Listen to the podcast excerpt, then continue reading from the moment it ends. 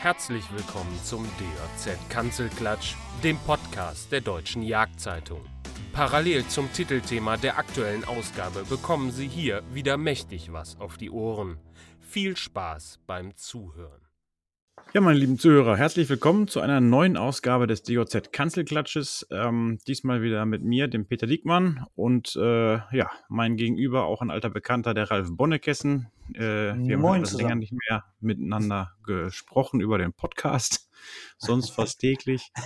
Und äh, ja, heute haben wir uns wieder ein schönes Thema für euch ausgedacht. Ähm, wir sind kurz vor Mai und da sind wir drauf gekommen, wir wollten jetzt einfach mal über dicke Böcke sprechen.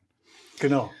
Die meisten sind ja scharf auf dicke Böcke und ähm, vielleicht werden wir ein bisschen rausfinden im Laufe des Gesprächs, wie man zu einem dicken Bock kommt, äh, sei es auf einer Auslandsjachtreise oder sei es im eigenen Revier. Und äh, ja, Ralf und ich haben gar nicht so viel Erfahrung mit dicken Böcken, oder? ich habe bei der, als du das Thema gesagt hast, wusste ich jetzt nicht, ob du mich meinst oder ob du und dicke alte Böcke meinst. das Nein, war ja, schön, als erstes zu, zu, fragen, so, ja, wie viele dicke Böcke habt ihr denn an der Wand hängen? Wie viel habt ihr denn erbeutet, dass euch das jetzt so zum Experten auf diesem Themenbereich macht? Also, das hat ja keiner behauptet, dass wir Experten sind. Ach so, nee, bestimmt, ja, richtig. Ja. Wir machen ja nur einen Podcast. Also ist, ne? Experten sind Ex meistens Experte kann sich ja auch jeder nennen, ne? Das ist ja immer so schön. Wenn man irgendwie für irgendeinen Fachbereich Sache schreibt, nennt man sich einfach Experte. Das ist dann schon mal Schon mal gut, ja. Nee, also mein dickster Bock an der Wand hat, glaube ich, irgendwie so um die 300 Gramm. Das ist kein dicker Bock, definitiv nicht. Also eigentlich bin ich deswegen äh, nicht prädestiniert, hier meinen Senf dazu zu geben. Aber ähm, aus den Gesprächen mit vielen, vielen Bockjägern, die da sehr viel erfolgreicher unterwegs sind und meiner Tätigkeit als CC-Trophäenbewerter, ähm, wo ich schon manche dicken Bock bewerten durfte, habe ich da ein bisschen Expertise. Ähm, und Ralf, du bist, denke ich, einfach schon so weit rumgekommen und hast auch schon einiges gesehen an, an Jägern und Trophäenwänden und auch dicke Böcke, die du äh, vorhattest. Und ich glaube, du hast selber auch schon einen dicken Bock erlegt. Ja, wobei der auch gewichtsmäßig, äh, ähm, also meine dicken, ich habe also noch keinen über 400 Gramm. Und äh, der letzte, der kratzt das so gerade, also der ist so, äh, ich weiß jetzt gar nicht, 380 oder so, also irgendwas um den Dreh oder 370, auf jeden Fall Ende 300. Und ähm, da, wobei es mir jetzt auch, den haben wir ja als Lebensbock verkauft, in Anführungszeichen, also die Geschichte, also ich habe mich dabei filmen lassen, äh, als ich den gejagt habe in Mecklenburg am äh, Penestrom. Und ähm, ja, das war für mich schon so ein Lebensbock, weil es eben ganz besonders war. Der war halt extrem abnorm und äh, hatte das richtige Alter. Das ist ja immer so ein, einfach ein, eine schöne Jagd, wenn ich weiß, irgendwie, der wird nicht besser, dieser Bock. Also ihn äh, oder überhaupt ähm, Trophäenträger dann zu erbeuten, wenn man weiß, da kommt nichts mehr, dann ist es ja eigentlich am, am schönsten und auch ja so ein, ja, so ein Zeugnis für, äh, für gute Gesundheit und einen guten Bestand, wenn ich weiß, ich habe äh, altes, äh, reifes, starkes Wild. Und äh, ja, deswegen, also der ist äh, auch nicht, nicht, so ein richtiger, nicht so ein richtiger Klopper, aber für mich halt schon besonders. Und ich glaube, dass da kann man das vielleicht auch ganz gut so dem, dem Zuhörer irgendwie äh, zeigen, dass es, äh, man ist nicht, man ist jetzt nicht ein guter oder besserer Jäger, nur weil man äh, viele dicke Böcke an der Wand hat oder viele dicke Hirsche. Es ist immer eine Frage auch der Gelegenheit und auch der Erwartung. Also ähm, auch ein 380 Gramm Bock kann ein Lebensbock sein. Ja, also meistens geht es einher mit einem dicken Portemonnaie, ne? Also je mehr dicke Böcke man an der Wand hat, desto größer ist das finanzielle Budget. Ähm, ja. nicht, nicht, zwangsläufig. Also es gibt natürlich auch wirkliche Experten, die ihr Leben lang ein Revier betreut haben ähm, und ähm, ja, einfach außerordentlich erfolgreiche Hegebemühungen da äh, auf, auf, äh, aufgestellt haben. Und äh, ja, der Lohn der Hege ist dann, sind dann wirklich kapitale Rekronen, die sie da hängen haben. Mhm. Ähm, und ähm, ja, die Frage ist halt wirklich, was kann man, was kann man selbst erreichen im eigenen Revier? Mit welchen Hegemaßnahmen, äh, mit der Büchse teilweise auch oder äh, über Äsungsverbesserungen, Ruhemaßnahmen, was, was kann man da machen, um selbst in einem durchschnittlichen Revier, sage ich mal, bessere, bessere Retrophäen zu erbeuten. Aber ich will ähm, nochmal eben auf was anderes kommen, weil du eben sagtest, dein Bock hat 380 Gramm. Ich wusste das tatsächlich nicht. Ich äh, dachte, der wäre stärker. Ich habe diesen Beitrag jetzt gerade noch so vor Augen und ähm, oft ist es erstaunlicherweise so, dass die Böcke, wenn sie, ähm, ja, wenn sie, wenn sie da ähm, noch leben, ähm, deutlich kapitaler wirken von der Trophäe, als wenn sie dann da liegen, äh, erlegt und man die Trophäe im, in, in, der Hand hat. Warum das ja. so ist, weiß ich nicht, aber es ist wirklich interessant. Und teilweise ist das, ähm, gerade wenn man nur einen einzelnen Bock sieht und keine Vergleichstrophäe daneben sieht, und äh, jemand zeigt einem dieses Foto und sagt, Mensch, hier, starken Bock geschossen und der ist mhm. dann auch wirklich stark, aber ohne Vergleich sieht man es nicht wirklich. Ähm, jetzt, jetzt, das ist echt dann, erstaunlich. Da muss man aber auch noch sagen, äh, dass ähm, man da sehr viel auf die Knochendichte, also auf die, die Gehirn, ähm, diese Massedichte gucken muss. Äh, ich hatte zum Beispiel auch in Bayern mal in einem Revier dann Bock auf der, an der Wand, da sagt er, ja, ich habe jetzt auch noch einen 300 Gramm Bock geschossen. Und für mich sah das aus wie ein zweijähriger Sechser, so ein, so ein, also so ein mickriger Sechser.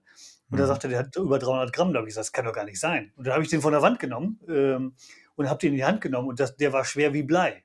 Also mhm. das ist, äh, das ist, das darf man eben nicht, ähm, äh, nicht verkennen, was das ausmacht, diese, diese Dichte dieser, äh, dieser Gehirnmasse. Da gibt es halt riesige mhm. Unterschiede. Das habe ich ja auch bei meinem Karpatenhirsch gesehen, dann, also wie, wie leicht in Anführungszeichen der war. Äh, trotz dieser, die, dieses Volumens, was er auf dem Kopf hatte. Ne? Und das ist bei Rehböcken nicht anders. Äh, natürlich in anderen, ähm, in anderen Dimensionen, aber man kann halt einen massigen Bock erlegen und äh, der wiegt trotzdem weniger. Wobei, das ist ja super. Das, also für einen Geldbeutel ist es ja super. ja, das stimmt allerdings. Was macht denn, was macht denn, genau, das ist eine Frage, was macht denn das, dieses Gewicht bei der Bewertung? Also ist das ja, da, also da wollte ich, da wollte ich erstmal nochmal, genau, immer generell zum Gewicht, weil, weil was ist jetzt ein 500 Gramm Bock? Das ist, finde ich, von der Definition immer erstmal ganz wichtig, weil ähm, das, das hat man oft so als, als Traumziel vor Augen, einen 500 Gramm Bock zu schießen. Ja, und dann fahren viele Leute auf, auf Jagdreisen irgendwo nach Osteuropa und haben dieses Ziel vor Augen, 500 Gramm Bock zu schießen. So, und äh, da muss man mal ganz klar sagen, wenn in Osteuropa jetzt ein Bock geschossen wird und der wird mit ganzem Schädel abgekocht, also mit Oberkiefer, ja. Und der wird dann gewogen 24 Stunden nach, ähm, ähm, nach der Erlegung ähm, oder nach dem Abkochen besser gesagt äh, fürs Jagdprotokoll. So, dann ist es ein Bruttogewicht, was da aufgenommen wird. Das heißt, ich muss äh, erstmal nochmal eine Trocknungszeit abziehen. Das heißt, der verliert eigentlich in den ersten vier bis acht Wochen, ja, ich sag mal so, es ist immer ganz schwer zu sagen, prozentual oder jetzt vom, vom, vom, oder nominal vom Gewicht, aber ich sag mal so 50 bis 80 Gramm verliert er sicherlich. Hm. Ja, also 50 bis 80 Gramm kannst du dann schon mal abziehen. So, und dann also musst du nochmal, so Pi mal Daumen, ja. Hm. Und dann kannst du nochmal 90 Gramm abziehen. Die muss ich nämlich bei der CDC-Trophäenbewertung abziehen für einen ganzen Schädel. Ja, also mhm. ich ziehe kein Gewicht ab. Also ich muss ja das Nettogewicht brauche ich. Das ist im Prinzip das, das interessante Gewicht, das Nettogewicht. So, und mhm. wenn ich vom Bruttogewicht 90 Gramm abziehen muss und ich sag mal, der hat jetzt 500 Gramm gehabt, dann ziehen wir 10% ab, dann hat er noch 450, wenn er getrocken ist. Und dann ziehe ich nochmal mhm. 90 Gramm ab, dann bin ich bei äh, 360 Gramm. Mhm. So, 140 Gramm weniger. Das klingt dann plötzlich schon ganz anders. Mhm. Deswegen, also 500 Gramm Bock ist nicht gleich 500 Gramm Bock. Und ähm, vor allem, wenn man sich die Preislisten dann anguckt ähm, vor Ort äh, bei der Jagdreise und man zahlt da äh, nach äh, Bruttogewicht 24 Stunden nach dem Abkochen, ähm, da muss man schon genau hingucken. Ja, also mhm. äh, für so einen Bock würde ich jetzt keine äh, 2000 Euro Abschlussgebühr beispielsweise hinlegen. Ich weiß jetzt nicht, mhm. wie teuer die sind. Ja, ich kenne die aktuellen, aktuellen Listen da nicht, aber da muss man immer ganz klar differenzieren. Und erst dann, wenn ich dann eine gewisse Trocknungszeit habe, das ist beim CEC so äh, die Regel, vier Wochen müssen wir warten zwischen Präparation und, und ähm, Evaluierung der Trophäe. Und dann habe ich eben das, das reale Gewicht. So, und dann ja. der nächste Punkt, um jetzt zu deiner Frage zu kommen, äh, was macht das Gewicht aus? Also, wenn ich jetzt mal in Medaillenrängen rechne, äh, ein, eine Bronzemedaille bekommt der Bock ab 105 Punkten, eine Silbermedaille ab 115, eine Goldmedaille ab 130 Punkten. Mhm. So, es gibt zwei Faktoren, die, die äh, am meisten Gewicht im wahrsten Sinne des Wortes haben bei dieser Auspunktung. Das ist einmal das, das Nettogewicht eben, ja, also das, was es auf die Waage bringt. Mhm. Und das mhm. zweite ist das Volumengewicht, das heißt die Dichte, die du eben schon angesprochen hast. Mhm. Also wie viel Kubikzentimeter Volumen hat quasi das Gehirn. Ja, und dazu mhm. gibt es die hydrostatische Waage, da wird das Gehirn eingetaucht und ähm, dann wird da sozusagen das Gewicht gemessen, was noch äh, ja, was nicht eingetaucht ist, das wird dann äh, ähm, subtrahiert und dann habe ich halt einen Wert des, des Volumens. Also ist physikalisch hochinteressant, wie das überhaupt funktioniert. Also äh, für den Zuhörer ganz kurz veranschaulicht, also das ganze Gehirn wird umgekehrt in einen äh, Glaszylinder, der mit Wasser gefüllt ist, versenkt und dann wird die Wasserverdrängung gemessen glaube, so kann man sich es bildlich vorstellen. Ja, genau, richtig, ja. Und mhm. also rein theoretisch müsste man es natürlich so machen, dass du einen Bottich randvoll mit Wasser machst, dann tauchst du den ein und dann misst du das Wasser, was quasi übergeflossen ist. Ah, okay. So, und das ist natürlich äh, überhaupt nicht möglich, weil immer irgendwo Wasser hängen bleibt und weil du es nie genau randvoll füllen kannst. Das wird ein sehr ungenaues Ergebnis ergeben und irgendein schlauer Mensch hat sich da mal dieses System ausgedacht, dieses äh, Gehirn so einzutauchen bis zu den Rosenkanten und dann das Gewicht zu messen. Und äh, ja, die Differenz aus dieser, ähm, diesem Eintauchgewicht und dem, dem Bruttogewicht ergibt eben dann ähm, das, äh, das Volumen in Kubikzentimeter. Mhm. So, Jetzt. und von der Bepunktung ist es so, dass dieses Volumengewicht in der Regel aus meiner Erfahrung immer noch mal so 5 bis 30 Prozent mehr Punkte bringt als das reine, das reine Gewicht äh, auf, der, auf der Küchenwaage. Mhm. Ja? Und äh, das auch nochmal als Hinweis für diejenigen, die meinen, man könnte bei der CC-Bewertung auf eine hydrostatische Waage verzichten und man könnte jetzt so einen Näherungswert nehmen, also eine Formel, ähm, ähm, die dann aufgrund des normalen Gewichtes auf das Volumengewicht schließen kann mit einer bestimmten äh, mit einem bestimmten Multiplikationsfaktor. Das ist halt völliger, völlig Banane. Ja? Also ja. die Unterschiede sind wirklich sehr, sehr, sehr, sehr groß. Also 5 bis 30 Prozent macht schon was aus. Bei Hirschen brauchst du dann ja so eine, so eine Kubikmeterwanne. Ja, bei Hirschen gibt es das zum Glück nicht. Das wäre auch, das wäre auch äh, ja, zu viel des Guten. Bisschen Fille, ja, genau. Ja, ja. Aber das, du hast gerade einen ganz wichtigen Punkt gesagt, der für mich persönlich sehr wichtig ist. Also ich habe das letztens auch noch mit einem Yachtfreund diskutiert, äh, weil der auch sagte, mir, äh, sein Lebenstraum ist so dieser 500 Gramm Bock. Und ich finde das total ähm, äh, Kacke, sage ich jetzt mal auf gut Deutsch, äh, sich so ein Grammziel vorzunehmen, weil da passiert nämlich Folgendes: dann, dann hat der, geht er hin und dann wird der, kommt er irgendwo zur Yacht und sagt das halt und dann wird er geladen auf so einen Bock, weil alle denken, der ist irgendwie so, der hat halt diese Masse und dann legt er halt so einen Granatenbock um, äh, was er dann ja ist logischerweise und dann hat dieser Bock 480 Gramm oder 450 Gramm. Und der ist mhm. völlig enttäuscht, obwohl er einen fantastischen Bock erlegt hat und mhm. vielleicht eine fantastische Yacht erlebt hat in einem, einem, unter fantastischen Bedingungen und ist enttäuscht, weil dieser Bock 480 Gramm hat. Da, da, da, da kotze ich im Strahl, wenn ich sowas ja, aber das ist ja, total ich mein, schade. Da kannst du einfach nur sagen, dass er selber schuld. das, ist ja, das ist ja ein hausgemachtes Problem, ja. Also ja, ja, meine, genau. du, du, versuchst ja gerade also sozusagen eigentlich äh, ihm deine Sicht jetzt überzustülpen, zu sagen, Mensch, es geht doch um ganz andere immer. Dinge. Ja, genau. Es geht doch darum, um das Erlebnis und das ist doch ein toller Bock und das ist eine Trophäe und äh, ist doch völlig wurscht, ob er jetzt Gold hat oder Silber oder wie viele Punkte oder wie viel Gramm.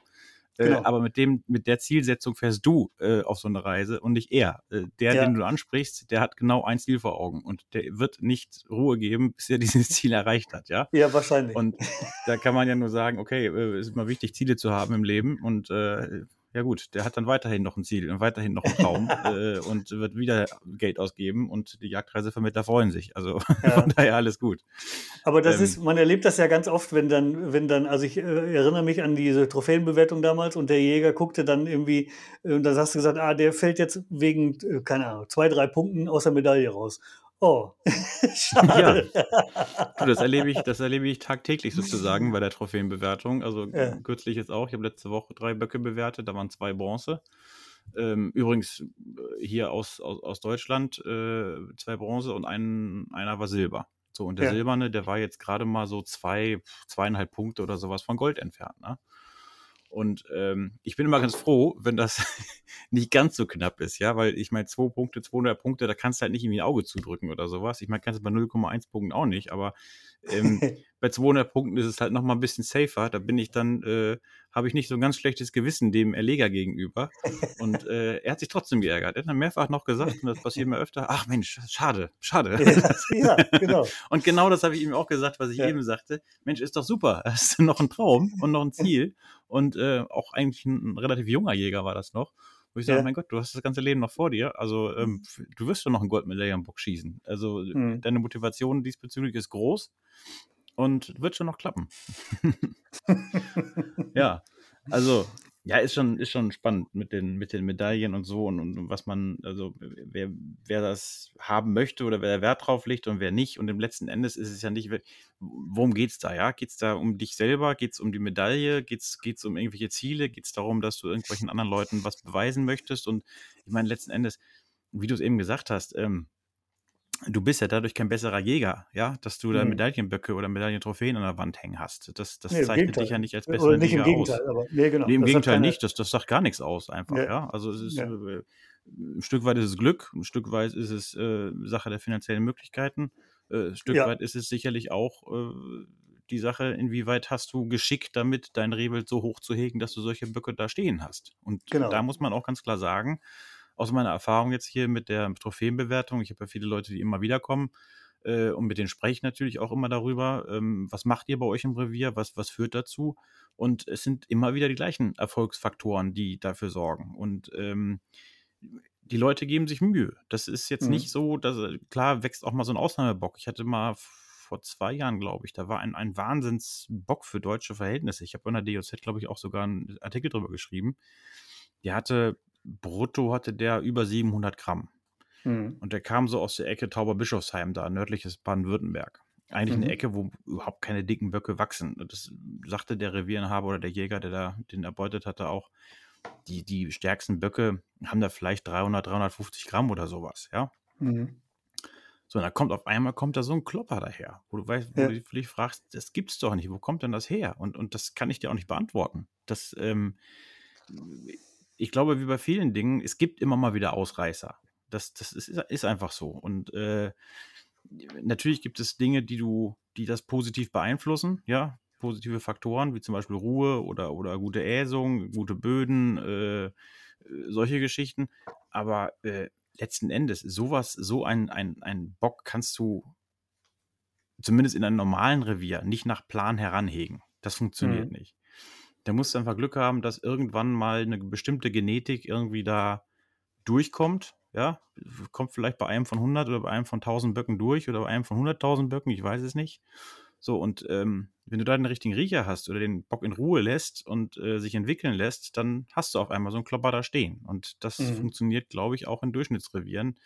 Du musst nur die Geduld haben und das Glück haben, dass der Bock auch wirklich äh, dann bei dir steht. Ja, Genau. Das ist, äh, aber du hast ja gerade ein paar Sachen gesagt, die natürlich sehr interessant sind ähm, für den Zuhörer. Das heißt also, wie kommt man dahin? Ähm, und da muss man, da gibt es eine ganz, also ich habe auch eine ganz einfache ähm, Erfahrung gemacht oder eine relativ simple Erfahrung gemacht. Und zwar, wenn ich irgendwo, ich werde ja, dann bin ja zum Filmen in der Regel unterwegs und dann bin ich halt irgendwo und dann wird mir auch eben gezeigt, dass ähm, die äh, oder die Trophäenwand gezeigt. Ne? Was ist denn bislang alles da so ähm, gefallen in dem Revier? Und dann sehe ich, das ist total interessant zu sehen, weil erstmal ist es so, dass man auf den ersten Blick sieht, dass sich alle Böcke ähneln. Das heißt also, wenn ich da überwiegend eine Korbform habe, dann sind die, haben die alle eine Korbform, also bis auf wenige Ausnahmen. Wenn das enggestellte sind, dann sind die in der Regel alle eng gestellt. Und zwar äh, ist das dann eben zu sehen, unabhängig vom Alter. Das heißt also, man sieht, es gibt eine, eine äh, genetische Prämisse, die da in diesem Revier vorhanden ist. Und die wird selten durchbrochen. Und das betrifft auch die Gewichte. Also wenn ich ähm, natürlich was weiß ich, wenn jetzt zum Beispiel so wie jetzt im, gerade im Sauerland, wegen der Kalamitätsflächen, äh, da war ich jetzt auf einer Trophäenschau, da hängen nur Jährlinge. Ne? Also ähm, da muss ja sowieso von, von alten Reifen, geschweige denn kapitalen Böcken gar nicht mehr sprechen. Die können ja gar nicht Kapital werden, weil sie nicht alt werden. Das ist ja auch so eine Prämisse. Aber interessant ist, dass, dass die Genetik immer zu erkennen ist, wenn ich einfach mal die, äh, eine, eine große Menge an Böcken sehe, die aus derselben Region, aus demselben Revier kommen. Obwohl es da auch Unterschiede gibt, ne? Also ich kann das jetzt nicht ganz so bestätigen, dass, dass das immer wirklich, dass sie sich so sehr ähneln, äh, sowohl aus eigener Erfahrung als auch äh, beim Blick auf, auf, auf äh, andere Trophäen. Und aus eigener Erfahrung kann ich auch sagen, im Heimatrevier, ähm, wo ich ursprünglich herkomme, da hatten wir definitiv zwei unterschiedliche ähm, Erblinien sozusagen. Es gab da okay. Böcke, die sehr kurze Schädel hatten und Böcke, die sehr lange Schädel hatten. Das war bestimmt ein Unterschied von, ich sag mal, drei, vier Zentimetern, was ja schon prozentual schon gesehen eine Menge ist. Ja, klar. Und da konntest du wirklich, also du konntest bei jedem Bock konntest du sagen, der gehört dahin, der gehört dahin. Ne? Das waren so zwei unterschiedliche Linien. Ähm, und da gibt es natürlich auch Vermischungen, ja, genauso wie es bei Menschen Vermischungen gibt. Es gab ja mal so eine schöne Studie über, über das Genom der, der Menschen und ähm, mit welchen Anteilen welcher welche Erdteile sozusagen in uns stecken. Und ähm, mhm. das war hochinteressant, weil ähm, da würden die meisten Menschen wirklich denken, das gibt es überhaupt nicht, das kann auch gar nicht wahr sein, aber es ist so, ähm, dass zum Beispiel in einem Zentraleuropäer, ich sage mal, 20 Prozent Schwarzafrikaner drin steckt. Ja. ja ähm, wo jeder sagen würde, das kann doch nicht sein. Ich kann doch meine Familie hunderte von Jahren zurückverfolgen und äh, wir sind doch alle Zentraleuropäer. Ja, nee. Pustekuchen. Ja? ja. Also die, die, die Genetik, ich meine, gut, wir sind ja keine, keine äh, Genetiker, wir sind ja keine Fachleute, was es angeht, aber also ich glaube, da, da ist so viel noch im Unklaren und gerade beim Wild, was ja da gar nicht großartig erforscht ist, diese ganze Genetik. Ne? Also da schlummert, glaube ich, eine ganze Menge. Das Potenzial ja. ist da. Neulich habe ich auch mal mit einem gesprochen, der meinte, die Genetik ist schon, ist schon äh, weggeschossen sozusagen, also schlecht geschossen in, in Deutschland. Das glaube ich ehrlich gesagt nicht. Ich glaube, dass die Nein. Genetik definitiv noch äh, äh da ist und schlummert ähm, man muss ihr nur die Gelegenheit geben, sich auch zu entwickeln. Und daran hapert es meistens. Du hast ja gerade angesprochen mit dem Alter. Das Alter ist ein ganz, ganz entscheidender Faktor dabei. Ähm, und die Böcke werden einfach viel zu früh geschossen. Natürlich ja. gibt es auch Böcke äh, auf der Trophäenschau, die sind dann fünf Jahre, sechs Jahre, auch teilweise sieben, acht Jahre Böcke, alte Böcke. Nur die Problematik ist, dass die, die Böcke, die wirklich Potenzial haben, das ausgerechnet die natürlich zu früh geschossen werden. Ja, weil ja. wenn du dann so einen Bock, äh, einen zweijährigen, dreijährigen Bock siehst, äh, spätestens als Vierjähriger wird der fallen, weil es einfach ein mhm. kapitaler Bock ist, weil der, weil der, weil du siehst, oh, Donnerwetter, da hat aber was. Den muss ich aber mal, bevor ein Nachbar schießt, ja, ja. dann, dann schieße ich. Das ist ja, der, ist ja so der Klassiker, ne? Ja. Und genau diese Böcke müssen eigentlich stehen bleiben. Und äh, genauso ist es umgekehrt der Bock, der eigentlich kein Potenzial hat, das ist so dieser klassische ewige Zweijährige, sagt man ja, ne? Ja. Der schon als Zweijähriger irgendwie, ja gut, so ein Frankfurter Sechser, wie es unser Kollege Markus Lück immer gesagt hat, ne? Also ein langweiliger, stinklangweiliger Sechser, der mhm. bleibt dann so. Und den will man erstens nicht erbeuten, weil die Trophäe nicht interessant ist. Und zweitens hält man ihn vielleicht auch noch zu jung und sagt, naja, kann sich noch entwickeln. So, und dann irgendwann ist er Methusalem und dann schießt du ihn. Ist auch toll. Ist ja auch irgendwie so einen alten Bock zu schießen, unabhängig von der Trophäenstärke, ist ja, ist ja was, was Schönes, ne?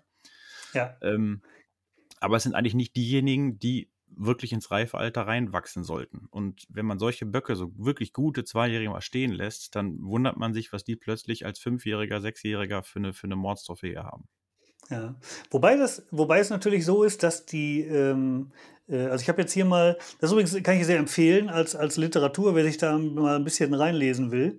Äh, hier in das Buch, diese Monographie heißt es ja dann, glaube ich, von Ferdinand Frey von Rasfeld, Das Rehwild.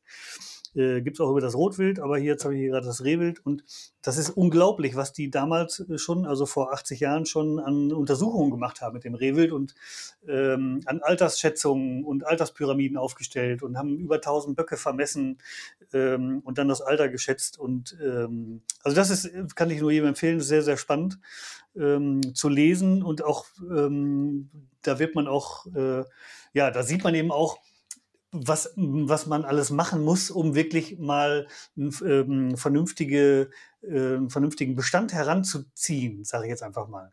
Also das fängt dann an, natürlich, das erste ist das Geschlechterverhältnis. Ähm, das zweite, was die dann sagen, ist äh, natürlich die Äsungsgeschichte äh, beziehungsweise das Äsungsangebot. Und die, das lese ich halt immer wieder, das sehe ich eigentlich auch immer wieder, auf die Genetik hast du keinen Einfluss. Also das, was man früher sagte, man schießt irgendwelche schlechten Böcke weg und, und dann verändert man irgendwas in der Genetik, das ist spätestens seit diesem Buch äh, Revil 2000 hieß das, glaube ich, ist der Zahn gezogen. Ne? Also da hat man gesagt, irgendwie, ich glaube, da war mal so eine Faustformel, wenn man, äh, wenn man Einfluss auf die Genetik haben wollte, dann müsste man einen 100% richtigen Wahlabschuss äh, über 100 Jahre durchziehen. Und äh, dann könnte man eine leichte genetische Veränderung feststellen. Und das ist halt äh, völlig utopisch, das irgendwie zu machen. Und deswegen ja, sage ich also auch. Da müssen wir ganz kurz, ganz kurz einhaken. Also im Großteil gebe ich dir da recht. Ich habe ja auch gerade schon darüber gesprochen. Genetik ist halt äh, kaum beeinflussbar und es schlummert noch ganz viel in der Genetik, die wir, was wir gar nicht wissen oder für möglich halten. Aber ich würde mich jetzt dagegen wehren, mit der Büchse nichts erreichen zu können. Also mit der Hege mit der Büchse. Genetisch, nein, genetisch ja? kannst du da nichts erreichen. Davon bin ja, ich überzeugt. Also, Ja, aber es ist halt schon sinnvoll, ich sag mal, äh, die schwachen Stücke zu entnehmen. Aber da meine ich eben die körperlich schwachen Stücke und nicht die von der Trophäe schwachen Stücke. Und das bezieht eben nicht nur die Böcke ein, sondern vor allem auch das weibliche Rehwild. Und das ist das, was die meisten dann auch vernachlässigen. Ne? Es gibt ja Reviere, wo überhaupt keine, überhaupt keine Ricken geschossen werden und keine Kitze. Und ähm, du sagst ja, hat angesprochen mit dem Geschlechterverhältnis, dass es ausgeglichen Richtig. ist. Und du musst eben, ich meine, eine Ricke gibt auch Genetik weiter an den Bock. Nicht nur der Bock gibt seine Gene ja, an den ist, Bock weiter, sondern ganz, ganz auch in die Ricke. Ne? Ja, und deswegen, klar. da kann man schon einiges erreichen. Und das wird, glaube ich, in vielen Revieren äh, äh, sträflich vernachlässigt. So, ja. sorry, ich habe dich unterbrochen. Nee, ist kein Problem. Aber du änderst, du, es ist ja eine Diskussion. kein Monolog. Die, ähm, nein, aber ich, ich glaube halt, dass du, man muss eben unterscheiden, ähm, dass, also, dass du in, von der, äh, dass du diese Grundgenetik in deinem Rehwildbestand, die änderst du nicht. Natürlich musst du, äh, gibt es unterschiedlich veranlagte Stücke und natürlich erreichst du dann damit, wenn du, wenn du eine, eine, äh, eine starke Ricke, die regelmäßig zwei Kitze setzt,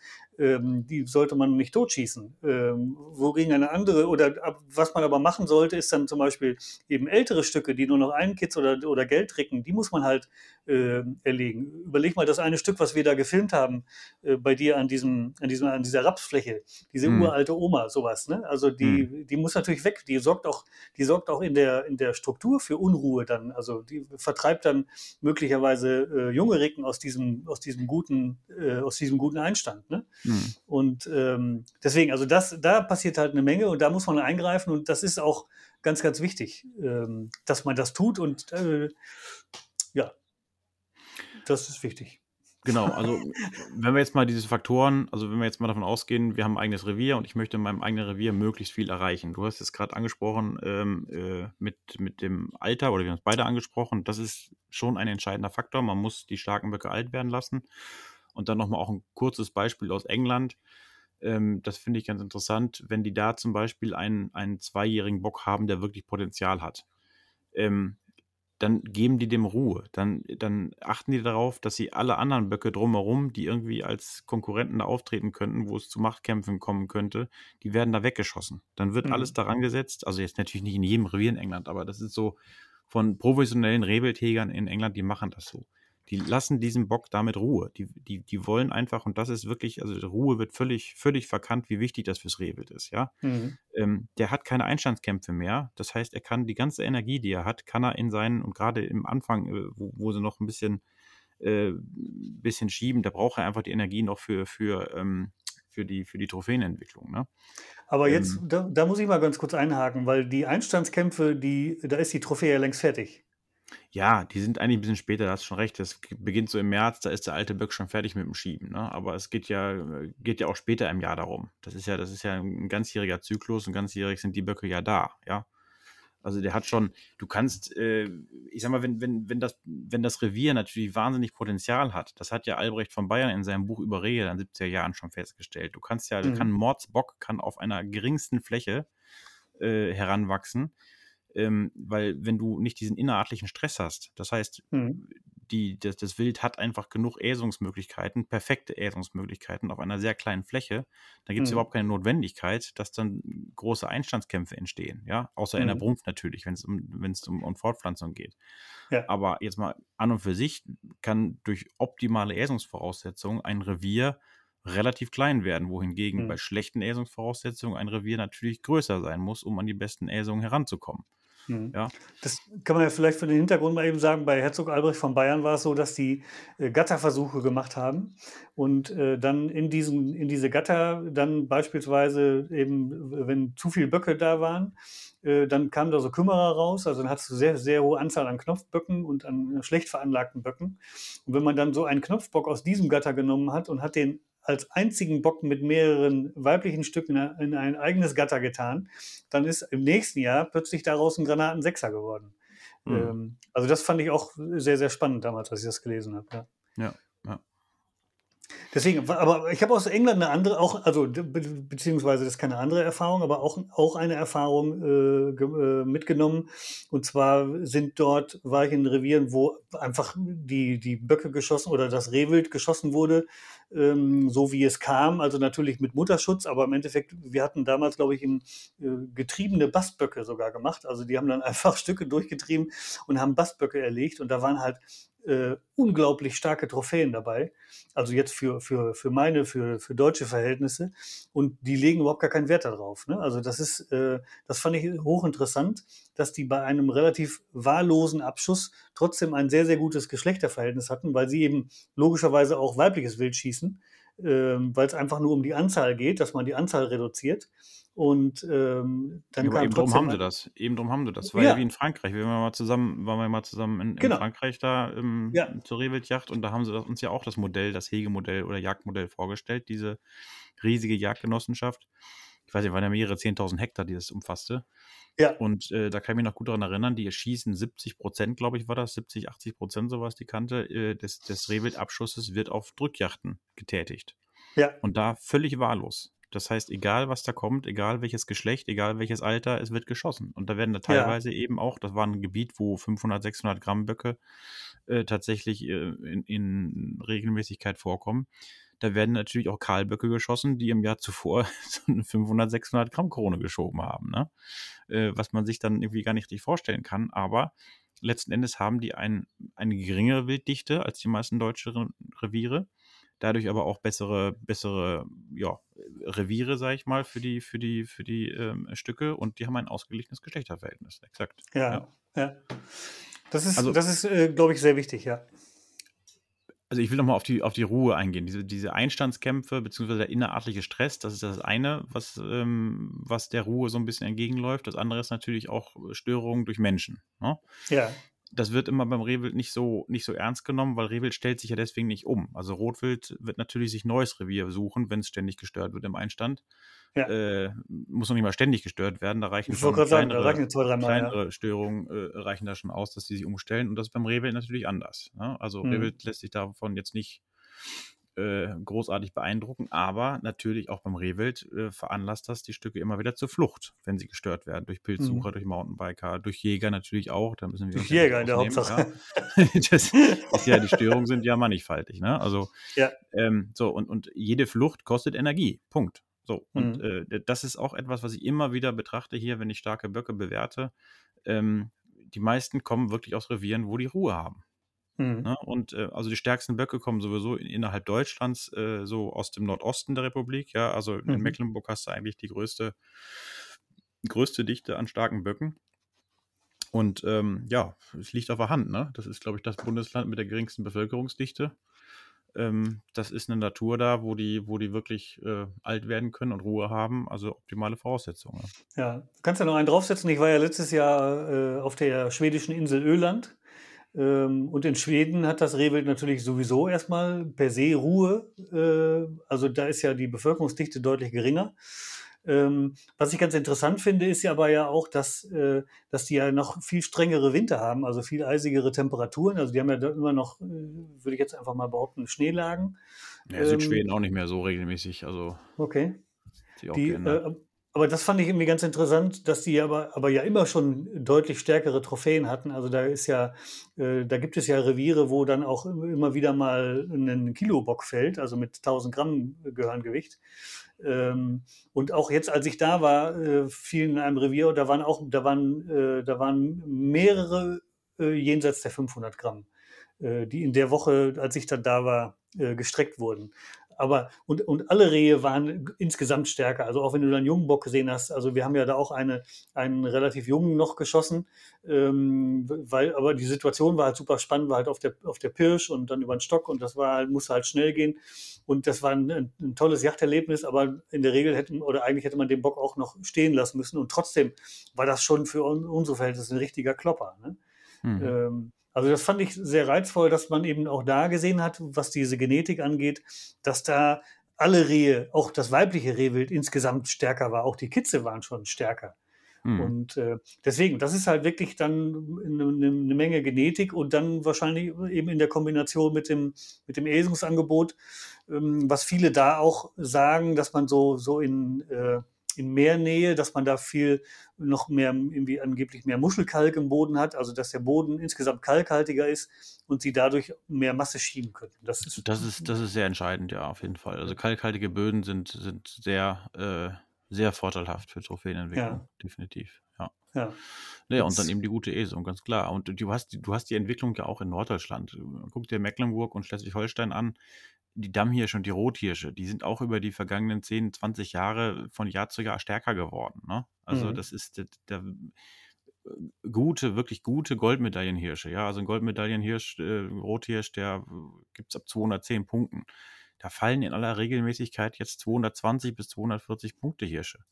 Ja, mhm. also das, das, die, die komplette ähm, Geweihentwicklung hat sich positiv beeinflusst, äh, hat sich positiv entwickelt, aber auch, aber auch die körperliche natürlich. So, und da gibt es zwei Faktoren, einmal landwirtschaftliche Faktoren, ja, und einmal klimatische Faktoren, die einfach ja. stetig besser wurden und dadurch ähm, werden auch die Trophäen besser. Weil erst wenn der Körper ja. natürlich fitter ist, kann der das überschüssige Energie, kann er dann auch in die Trophäenentwicklung stecken. Ne? Hm. Ja, es ist, nicht, es ist nicht ganz so leicht. Also man kann jetzt nicht sagen, äh, liebe Zuhörer, äh, macht jetzt bitte mal dies und das und dann habt ihr in fünf Jahren habt ihr einen starken Bock bei euch stehen. Äh, so einfach ist es natürlich nicht. Genetik ist das eine, ja, äh, Ruhe ist das nächste, alt werden, äh, kalkaltige Böden hat nicht jeder. Ähm, aber alt werden Büchse, lassen, das kann jeder. Alt, alt, werden lassen kann jeder. Also da, also den richtigen Bock alt werden lassen, damit ähm, erreicht man schon sehr, sehr viel, glaube ich auch, ja. Und das ja. ist das, wo, wo, es bei den meisten dann auch hapert. Ne? Und ich sag mal, wir schießen in Deutschland ja relativ viel Rehwild. Also die, ähm, ist ja nicht nur der Forst, der, der massiv schießt, äh, auch in den Privatrevieren ähm, steigt der Druck auf die, auf die äh, Jagdpächter. Die Abschusszahlen werden immer größer und wir wir haben ja auch große Wilddichten hier in Deutschland, da muss man ganz klar sagen. Ne? Mhm. Und das finde ich immer verwunderlich, wenn man das mit dem Aus Ausland vergleicht. Wenn wir hier jetzt beispielsweise ein gutes durchschnittliches Taunusrevier haben äh, mit 500 Hektar, auf diesen 500 Hektar, da hast du, kannst du, ich sag mal, 50 bis 100 Rehe schießen, ja, mal so ganz ja. grob gesagt, was ja relativ ja. viel ist. So, und dann gehst ja. du nach äh, Rumänien und siehst, die schießen da auf 1000 Hektar drei Böcke. Ja. Als ein Beispiel. Und da gibt es viele Beispiele von. Oder jetzt habe ich gerade in der Jagen weltweit äh, Titelstory über Spanien. Ähm, Nordspanien hat auch absoluter Geheimtipp noch für, für, äh, für starke Böcke. Da ist ein Revier, wo sie gejagt haben auf 5000 Hektar und auf diesen 5000 Hektar haben die 25 Bocklizenzen. Mhm. Ja, also das ist ja vergleichsweise, vergleichsweise wenig. Das sind auf, auf 1000 Hektar dann fünf Böcke. Ja. Und wir schießen hier auf 1000 Hektar deutlich mehr als fünf Böcke. Ja. ja. ähm, nur, das ist dann die Sache, weil die schießen dann zum Beispiel auch keine Jährlinge. Da werden keine Jährlinge geschossen. Also, was, mhm. was hier gesagt wird, du musst in der Jugendklasse eingreifen. Ja, viel in der Jugendklasse. Äh, da schon mal viel wegnehmen. Und ist ja auch mal, es gibt ja auch eine gute Begründung dafür, ähm, dass Jährlinge halt immer, also sowohl weibliche als auch, als, äh, als auch ähm, ähm männliche Stücke, ähm, in Einstandskämpfe verwickelt werden und in der Regel die Schwächeren sind, über Straßen gehetzt werden und dann entstehen die Unfälle oder sie mhm. werden beim Nachbarn geschossen. Also es ist schon sinnvoll, die äh, äh, vorher zu erlegen. Und auch für die Küche ist es natürlich toll. Ja, ist ja tolles Fleisch, was man da erbeutet. Richtig, ähm, wobei man sich natürlich auch da erstmal aufs weibliche Wild konzentrieren kann und erstmal Schmalrehe jagt. Ne? Ja, aber insgesamt macht man es ja bei beiden Geschlechtern. Ja, also das mhm. ist ja allgemein so die Vorgabe, die wir auch eigentlich in Artikeln immer empfehlen äh, greift erstmal ordentlich in der Jugendklasse ein. Stehe ich auch nach wie mhm. vor hinter. Die mhm. Frage mhm. ist, ob das ähm, beim Ziel dann wirklich starke Böcke zu erbeuten so so vorteilhaft ist. Ich weiß es nicht. Also ich habe jetzt also, äh, gestern noch mal in diesem Rebelbuch hier von Rasfeld gelesen und da gibt es so eine Grundempfehlung. Äh, da geht es erstmal darum, dass man das Geschlechterverhältnis erreicht. Also das ist bei denen die erste Prämisse und das ist ja auch für jeden machbar. Also der zumindest mal für jeden Pächter oder für jeden, der das Sagen hat in einem Revier, egal wie groß dass ich erstmal gucke, wie, wie viele Böcke habe ich eigentlich auf wie viele weibliche Rehe. Ne? Das, dafür muss man das Revier natürlich ein bisschen kennen. Ähm, ich würde dann, ich würde dann, oder das sagen die halt auch in dem Buch, man, man muss, man sollte, ähm, wenn man in der Regel zu wenig Böcke hat, äh, auf, auf das, also im Verhältnis, dann sollte man erstmal darauf verzichten, die, die, die Jährlinge zu schießen und sollte eher die Böcke wegschießen, wo man sieht, die, also erstmal schwache Mehrjährige schießen. Ne? Mhm. Ähm, oder überhaupt kein männliches Rehwild, sondern nur weibliches Rehwild, so dass du erstmal ein Geschlechterverhältnis von 1 zu 1 anstrebst Und wenn du neben einer Äsungsverbesserung natürlich, und dass du dann sagst, so, jetzt äh, äh, schieße ich die Böcke raus, die ich überhaupt beurteilen kann. Und ein Jährling kann man schlecht beurteilen, weil das wissen wir alle, dass eben aus einem Jährling kann alles Mögliche werden.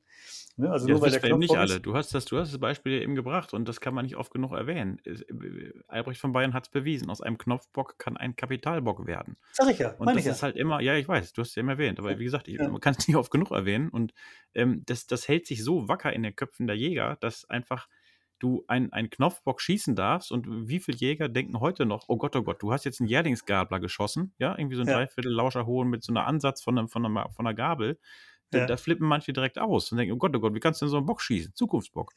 ja. Also ist, das ist Banane, das, das ist äh, Quatsch. Ne? Und, mhm. und im Prinzip äh, münzt das mal um auf eine andere Wildart. Dammwild ist ein schönes Beispiel, weil beim Dammwild ist es so, dass, dass es viele Hegegemeinschaften, äh, also eher im Ausland als im Inland, aber äh, da gilt eigentlich die Prämisse, wir schießen überhaupt keine Jährlinge, also keine, keine Spießer weil du am Spießer mhm. überhaupt nicht sehen kannst, äh, was der für ein Potenzial hat. Wir warten erstmal ab, ja. bis es ein Knieper ist, also hier schon im zweiten Kopf. Ja. Und dann können wir schon mal ein bisschen sehen, was ist da für Potenzial im Geweih drin. Und dann können wir mhm. selektieren. Und ich glaube, das ist genau das, die Sache. Wir merzen bei den Jährlingen schon sehr, sehr viel aus. Und ähm, ja, schießen da vielleicht schon Potenzial weg, was, ähm, was eigentlich, wo, man kann sagen kann oder sagen muss, es ist schade drum. Ne? Und, und ja. wenn, wenn ich jetzt so Rumänien nehme oder jetzt das Beispiel Spanien, wo wirklich nur reife, alte, starke Böcke geschossen werden. Das heißt ja, jeder Jährling, der nicht durch Straßenverkehr stirbt, äh, äh überlebt und setzt sich mhm. durch. So, und das ist dann mhm. wahrscheinlich so diese natürliche Auslese. Da setzt sich der Stärkste einfach durch und der verteidigt auch sein Revier. Und wenn ich Zugriff auf ein Revier habe, was 5000 Hektar groß ist, dann kann ich mir natürlich auch die stärksten da raussuchen und weiß, wo die mhm. stehen und ähm, dann kann ich sie auch gut verkaufen. Und äh, gut, die Reviergröße, das ist natürlich auch immer so ein Thema. In Deutschland äh, wird es immer kleiner. Ähm, und äh, in anderen Ländern haben wir halt mehrere tausend Hektar an Reviergröße. Oder denken wir an Kurgan, da, äh, da sind Reviere von, also sibirischer Rehbock, da haben sie Reviere von 300.000 Hektar Größe. Ne? Das ja. ist natürlich was ganz anderes. Ne? Da, ist ja. ja, da findet ja keine Hege mit der Büchse statt. Das ist einfach, dass man da bestimmte Stücke einfach nur entnimmt, die äh, ja die besten sind von der Trophäe her. Ne? Ja. Also ich habe ja mein, das vielleicht noch so als Anekdote, die äh, meinen, meinen ersten oder ich sag mal meinen zweitstärksten Bock, der war ja lange mein stärkster, äh, das war der erste Bock, den ich damals im DOZ-Revier geschossen habe. Äh, und zwar habe ich damals, das ist jetzt äh, sogar am 1. Mai genau 25 Jahre her, da habe ich als Marketing-Muckel angefangen im, ähm, im Parei Verlag. Und da hieß es dann, da war das DOZ-Revier noch mit Hans-Joachim Duderstedt, war damals der Berufsjäger. Und da galt die Prämisse, du kannst alles schießen außer einem Jährling. Also das mhm. galt da in dem Revier immer. Die mhm. haben keine, wir haben grundsätzlich keine Jährlinge geschossen, genau aus diesem Grunde, weil sie gesagt haben, als Jährling kann ich einen Bock nicht beurteilen. Und selbst wenn er mickrig bleibt, dann ist es aber immer noch interessanter, mir, äh, was weiß ich, so einen Zweijährigen äh, an die Wand zu hängen, als jetzt so einen Knopfbock irgendwie. Ne? Den hängst du ja sowieso mhm. nicht mehr auf, sondern den, also ist ja, denn ist einer deiner ersten, aber irgendwann, was willst du mit einer Wand voller Knopfböcke? Also ähm, man erinnert sich nicht mehr dran, weil, weil die und man kann es optisch ja gar nicht mehr unterscheiden, äh, wer mhm. wann. Also man kann es natürlich auf den Schädel schreiben, dann weiß man es. Aber es ist wesentlich reizvoller, den Bock einfach mal ein Jahr älter werden zu lassen und dann zu beurteilen, okay, wird er jetzt äh, erlegt oder wird er nicht, oder wird er, lässt, lässt man ihn stehen. Ne? Hm. Und, und das fand ich eine ganz interessante Herangehensweise und das so noch als Anekdote. Ich habe dann gefragt, ist das wirklich so? Weil ich kannte das immer nur ne, als, ähm, äh, als junger Kerl irgendwie, du schießt jetzt mal einen Knopfbock oder mal einen maximalen Spießer oder sowas. Und dann habe ich halt da fünfmal nachgefragt und fünf unterschiedliche. Nee, nee, ist so, äh, du darfst alles schießen außer einem Jährling.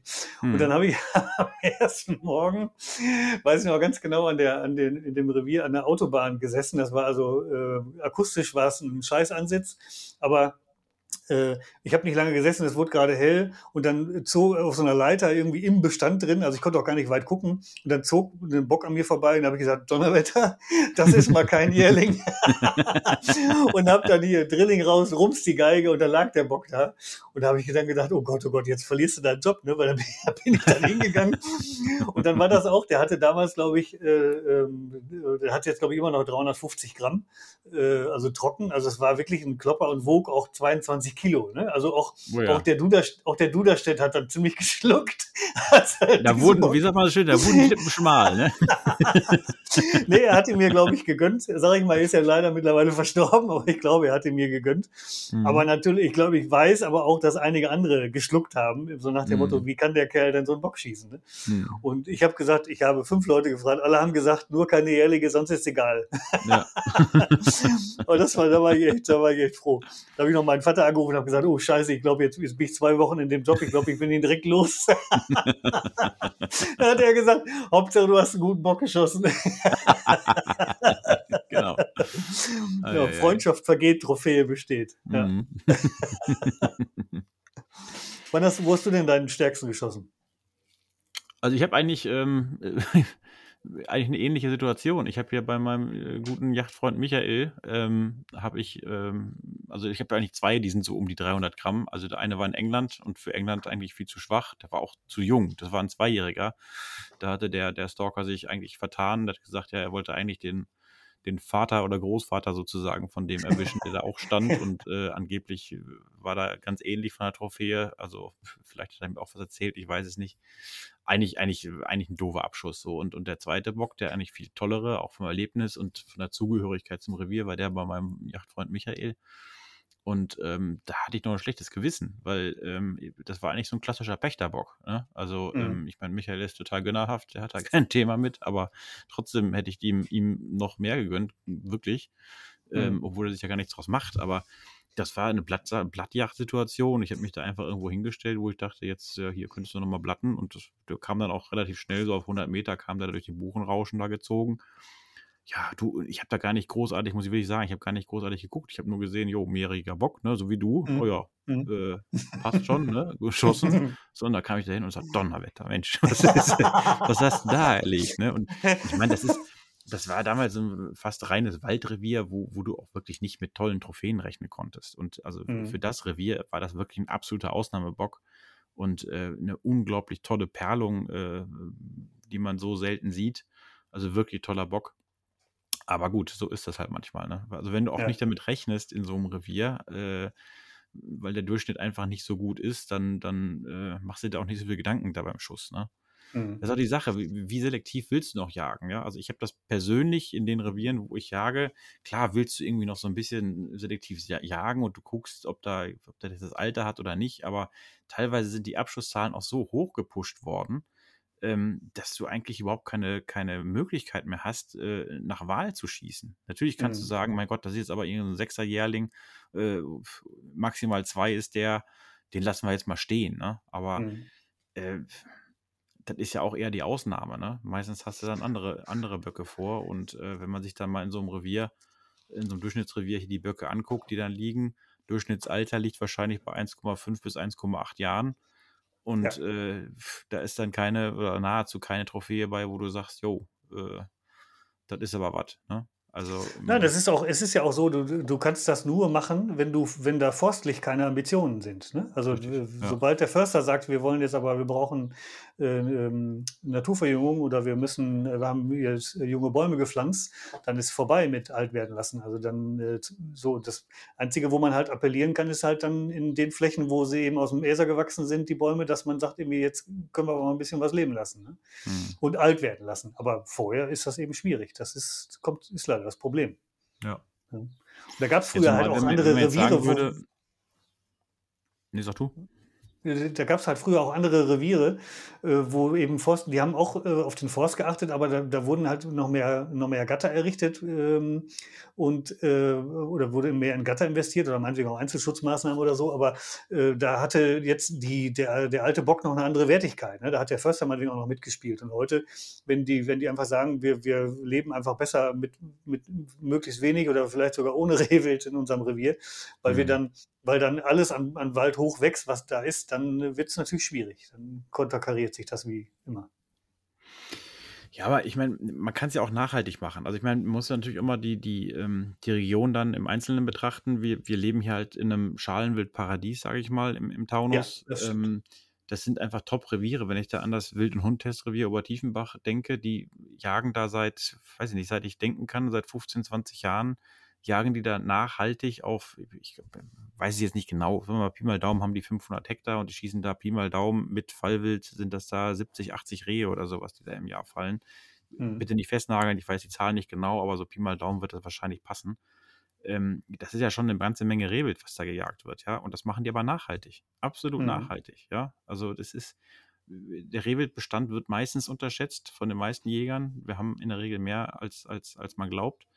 Ähm, aber insofern kann man sich auch gar nicht vorstellen, dass dann wie in Rumänien auf 1000 Hektar nur drei Böcke geschossen werden. Da fragt man sich, die müssen ja alle an Altersschwäche sterben.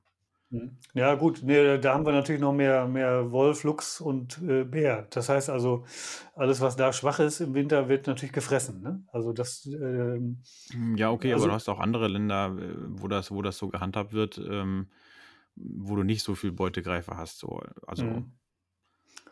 Aber, aber also ich meine, wir haben schon eine überdurchschnittlich hohe Wilddichte. Ja, also selbst wie der, wie der Duderstedt gesagt hat, du darfst alles schießen, nur kein Jährling. Wenn man so agieren würde, du kämst ja gar nicht in einem deutschen Durchschnittsrevier auf die Abschusszahlen, mhm. ähm, die gefordert werden, weil die Reviere natürlich von den mehrjährigen Böcken größer sind als, als jetzt die Reviere eines Jährlings, der in der Regel noch überhaupt kein Revier hat und einfach rumgescheucht wird. Ne? Und mhm. dadurch mhm. schaffst du es ja immer auf diese enormen Abschusszahlen zu kommen. Mhm. Aber ich meine, da müssen wir uns leider, das müssen wir leider eigentlich nicht vertiefen, weil es besteht da keine Möglichkeit. Ja? Also das wird die Abschusszahlen, die werden tendenziell noch eher nach oben gehen als nach unten. Und mhm. wenn du nicht irgendwie äh, eine Eigenjacht von mehreren hundert, besser noch tausend Hektar besitzt, dann bist du nicht Herr der Lage. Ne? Dann kannst du da nicht sagen, äh, ich halte mich da nicht dran und mache das jetzt mal so, wie die das äh, irgendwo im Ausland machen, um dann mal wieder zu starken Böcken zu kommen. Das wird nicht passieren. Und insofern sollten wir jetzt vielleicht nochmal kurz switchen auf dieses andere Thema, nämlich Auslandsjagd. Also nicht das Thema Inland, wenn ich ein eigenes Revier habe, was mache ich, um da einen starken Bock zu bekommen, sondern wenn ich jetzt wirklich einen starken Bock mehr erbeuten möchte, wo fahre ich denn dahin? Mhm. Ähm, was fällt dir denn da ein? Ja, also ich, dadurch, dass ich natürlich letztes Mal, also mir fällt als erstes Schweden ein. Äh, ich habe es ja letztes Jahr dann mit eigenen Augen gesehen, was da möglich ist. Jetzt ist es auf Öland äh, weiß ich jetzt ehrlich gesagt nicht, welcher Jagdreiseanbieter da was anbietet. Ich war da ja privat. Das heißt also über einen Deutschen, der dort seit vielen Jahren äh, als Gast ist, als einfach äh, als Freund da eingeladen wird und den habe ich halt begleitet. Ähm, aber äh, Schweden, aber es gibt natürlich äh, äh, wirklich gute Böcke in Schweden. Also das ist, äh, kann ich auf jeden Fall sagen. Ähm, Rumänien ist sicherlich noch so ein Punkt, wo man sehr gut hinfahren kann. Und äh, bei Polen, äh, da weiß ich nicht, also das äh, habe ich jetzt wenig Erfahrung äh, mit, mit Böcken. Also da war ich eher zur, zur Rotwildjacht. Also bei mir wären jetzt so, ach so, was du gerade natürlich gesagt hast mit, äh, mit Spanien, das ist natürlich, genau, das hat überhaupt keiner auf dem Zettel. Also die haben gigantische Trophäen da. Ähm, also das ist wirklich, äh, was wer einen starken Bock schießen will, der sollte auf jeden Fall Spanien auf dem Zettel haben. Äh, wobei ich da auch selber zur Bockjacht auch noch nicht war. Ähm, aber ich habe halt äh, einiges an Bildern gesehen, was da zur Strecke kommt. Und das ist wirklich unglaublich. Mhm. Ja. ja, man, man muss wirklich ein bisschen noch differenzieren wie stark soll der Bock sein, den man da erbeuten möchte. Ne? Also es gibt Leute, die wollen dann wirklich starke Goldmedaillenböcke, was dann so in die 700 Gramm Klasse reingeht. Also ich sag mal 600 Minimum bis 700 und äh, das sind schon Böcke, die man suchen muss. Ne? Also mhm. je weiter es nach oben geht, äh, desto, desto ähm, äh, schmaler wird die Pyramide, ist ja klar. Ähm, aber wenn man jetzt generell sagt, so ein starker Bock, äh, äh so ein 500 Gramm Bock, und wenn wir jetzt mal, also wenn wir mal vom Bruttogewicht ausgehen, ja, also da ist 500 ja. Gramm, wie wir es am Anfang schon gesagt haben, schon was ganz anderes. Aber ich sag mal, ein Nettogewicht von 500 Gramm, dann muss er ja brutto schon über 600 haben, ja. Mhm. Ähm, und äh, also gerade wenn es 24 Stunden nach dem Abkochen äh, gemessen wird, ne? Und da wird die Luft auch schon dünner, ja, und da wird es auch teuer, muss man sagen. Ne? Das, das ja. darf, man, darf, man, darf man sich keiner Illusion hingeben. Und ich sag mal, es gibt Länder, also Schweden hast du genannt, ja, Schweden ist absolut top. Schweden wachsen, also Südschweden, muss man natürlich mal sagen. Ja. Ne? Südschweden ja. wachsen teilweise wirklich außerordentlich starke, gute Böcke, die auch von der Trophäe her super interessant aussehen. Das sind ganz oft diese Böcke, die sehr eng gestellt sind, sehr hoch aufhaben, eine Wahnsinnsperlung. Also du, du erkennst diesen schwedischen Typus eigentlich relativ schnell. ähm, wirklich sehr, also aus meiner Sicht attraktive Trophäen. Ähm, da hast du aber kaum Chance reinzukommen. Also wenn du mhm. da nicht mhm. irgendwie freundschaftlich äh, irgendeine Verbindung hast äh, nach Südschweden, dann also es, ich kenne eigentlich keine, keine Jagdreisevermittlung, die das, die das seriös in, in großem Stil irgendwie äh, vermittelt, dass du in Südschweden was schießen kannst. Und selbst wenn, dann wird es auch schon sehr, sehr teuer. Ne? Also Schweden mhm. ist toll, überhaupt keine Frage aber daran zu kommen ist, ist, ist schwierig und, und, und teuer. So, mhm. nächstes Beispiel England. England war über Jahre absoluter Geheimtipp. Also vor 15 Jahren noch war das, war das äh, total toll, weil du relativ wenig Geld auch ausgeben musstest für eine richtig gute Trophäe. Mhm. Ähm, damals hatten die Engländer kein Interesse daran. Mittlerweile haben die mehr und mehr Engländer auch selbst Interesse an den Böcken. Und auch da findest du immer weniger Angebote bei den Jagdreisevermittlern. Hm. So, jetzt mal ein positives Beispiel. Du hast es eben selber schon genannt, Rumänien. Das ist eigentlich das Land, was ich den meisten Leuten auch empfehle, wenn es darum geht, einen guten Bock zu erwischen, der noch halbwegs bezahlbar ist. Also die Abschlussgebühren ja. sind noch fair und die Chance, einen guten Bock wirklich zu erwischen, sind sehr, sehr gut. Also Rumänien kann ich eigentlich, ist das Land, was ich dann am ehesten empfehlen würde. Mhm. Ähm, Polen, in Polen gibt es gute Böcke. Ähm, die sind dort aber nicht so oft vertreten wie in anderen Ländern. Also Polen ist ein tolles Bockland, kann man auch, äh, also landschaftlich wunderschön. Ähm, du kannst ja zur Bockjacht hinfahren, du kannst auch, ich sag mal, 400 Gramm Bock oder sowas, ist alles kein Thema. Du kannst auch einen 500, 600 Gramm Bock, gibt's da. Mhm. Aber musst schon ein bisschen suchen. Ne? So, ja. nächstes Beispiel Ungarn. Ungarn ist auch ziemlicher Garant für, für starke Böcke, aber kostet. Ja, also Ungarn mhm. ist sehr, sehr teuer. Ähm, aber das ist äh, auch eine relativ sichere Bank, wenn man da einen guten Bock erbeuten möchte. So, dann ja. Spanien, genau, das ist angesprochen. Ist noch ein Geheimtipp ein bisschen, ja, das, das kippt aber langsam so, das ist genau wie Frankreich. Frankreich war vor ein paar Jahren auch noch Geheimtipp und das wird mittlerweile auch unter der Hand die, die besten Reviere, die besten Böcke vergeben. Und Spanien kann man sicherlich noch was erreichen, ja. Also wenn man da mal explizit fragt, ähm, und wie gesagt, ich habe gerade eine Young weltweit Titelstory in der nächsten drin über einen Bock, der in Spanien erbeutet wurde. Und allein landschaftlich ist das echt spannend, ähm, weil das eben nicht so Spanien ist, wie man, wie die meisten es wahrscheinlich im Kopf haben. Ja, Südspanien, Urlaubsland, karge Landschaft, sondern mhm. es ist halt in der Regel Nordspanien, äh, wo es sehr grün ist und mhm. äh, eine Landschaft ist, wo du denkst, es könnte auch in Osteuropa sein. Ne? Mhm. Ähm, ja, haben wir jetzt noch ein Land vergessen? Ich glaube, ich habe so die wichtigsten Länder habe ich tatsächlich. Äh, ist fast durch. ja. ja, das sind, die, ich meine, klar, du kannst, du kannst, Rebel kannst du fast überall in, ja, in Zentraleuropa weit verbreitet, aber das sind, glaube ich, so die wichtigsten Länder, was, was Bockjacht angeht, was wir gesprochen haben. Ja, also was, was ich auch noch äh, erwähnen möchte, das, was man definitiv abklären muss und fragen muss, ist, wie denn gejagt wird. Also wenn ich jetzt sage, ich möchte äh, da hier äh, einen starken Rehbock äh, erlegen oder auf einen starken Rehbock jagen, dann sollte man auch vorher abklären, wie wird denn da gejagt. Weil ich es halt auch erlebt habe, dass dann die Jagdführer ähm, teilweise unter hohem Druck stehen und äh, wenn du dann zum Beispiel hohe, große Flächen bejagst, dass sie dann, das wird dann eben eine reine Gummipirsch beispielsweise. Ähm, und wenn du sagst, ich will den aber klassisch irgendwie entweder vom Ansitz oder auf der, auf der Fußpirsch erlegen, dann muss, sollte man das vorher klären weil ich ähm, weiß, dass in manchen Revieren, da kommst du eigentlich nur noch mit dem Auto weiter und dann erwarten sie auch, dass du dann möglicherweise auch noch übers Autodach schießt, ne? wo ich natürlich überhaupt keinen Bock drauf hätte. Mhm. Ähm, aber das, äh, da kann man sich äh, ja viel Ärger ersparen, wenn man da vorher einfach nachfragt, ganz gezielt und das ausschließt, ne? wenn man dann möchte. Also ja, und ich würde auch wirklich Punkt. das mit der, mit der Abrechnung, würde ich äh, ganz klar vorher erfragen, wie wird ja. da, äh, geht es nach CEC-Punkten, ja, wird das vor Ort vermessen, weil das hat, da muss man ganz klar auch mal sagen, äh, das hat nichts mit einer CEC-Vermessung zu tun, wenn dort vor Ort äh, ein, zwei Tage nach der Erlegung der Bock äh, ausgepunktet wird. Das ist keine ja. offizielle CEC-Bewertung, das ist eine die machen das nach CEC, aber dieses Gewicht ist nicht, äh, es ist viel höher, also als es bei der wirklichen CEC-Bewertung dann später sein wird.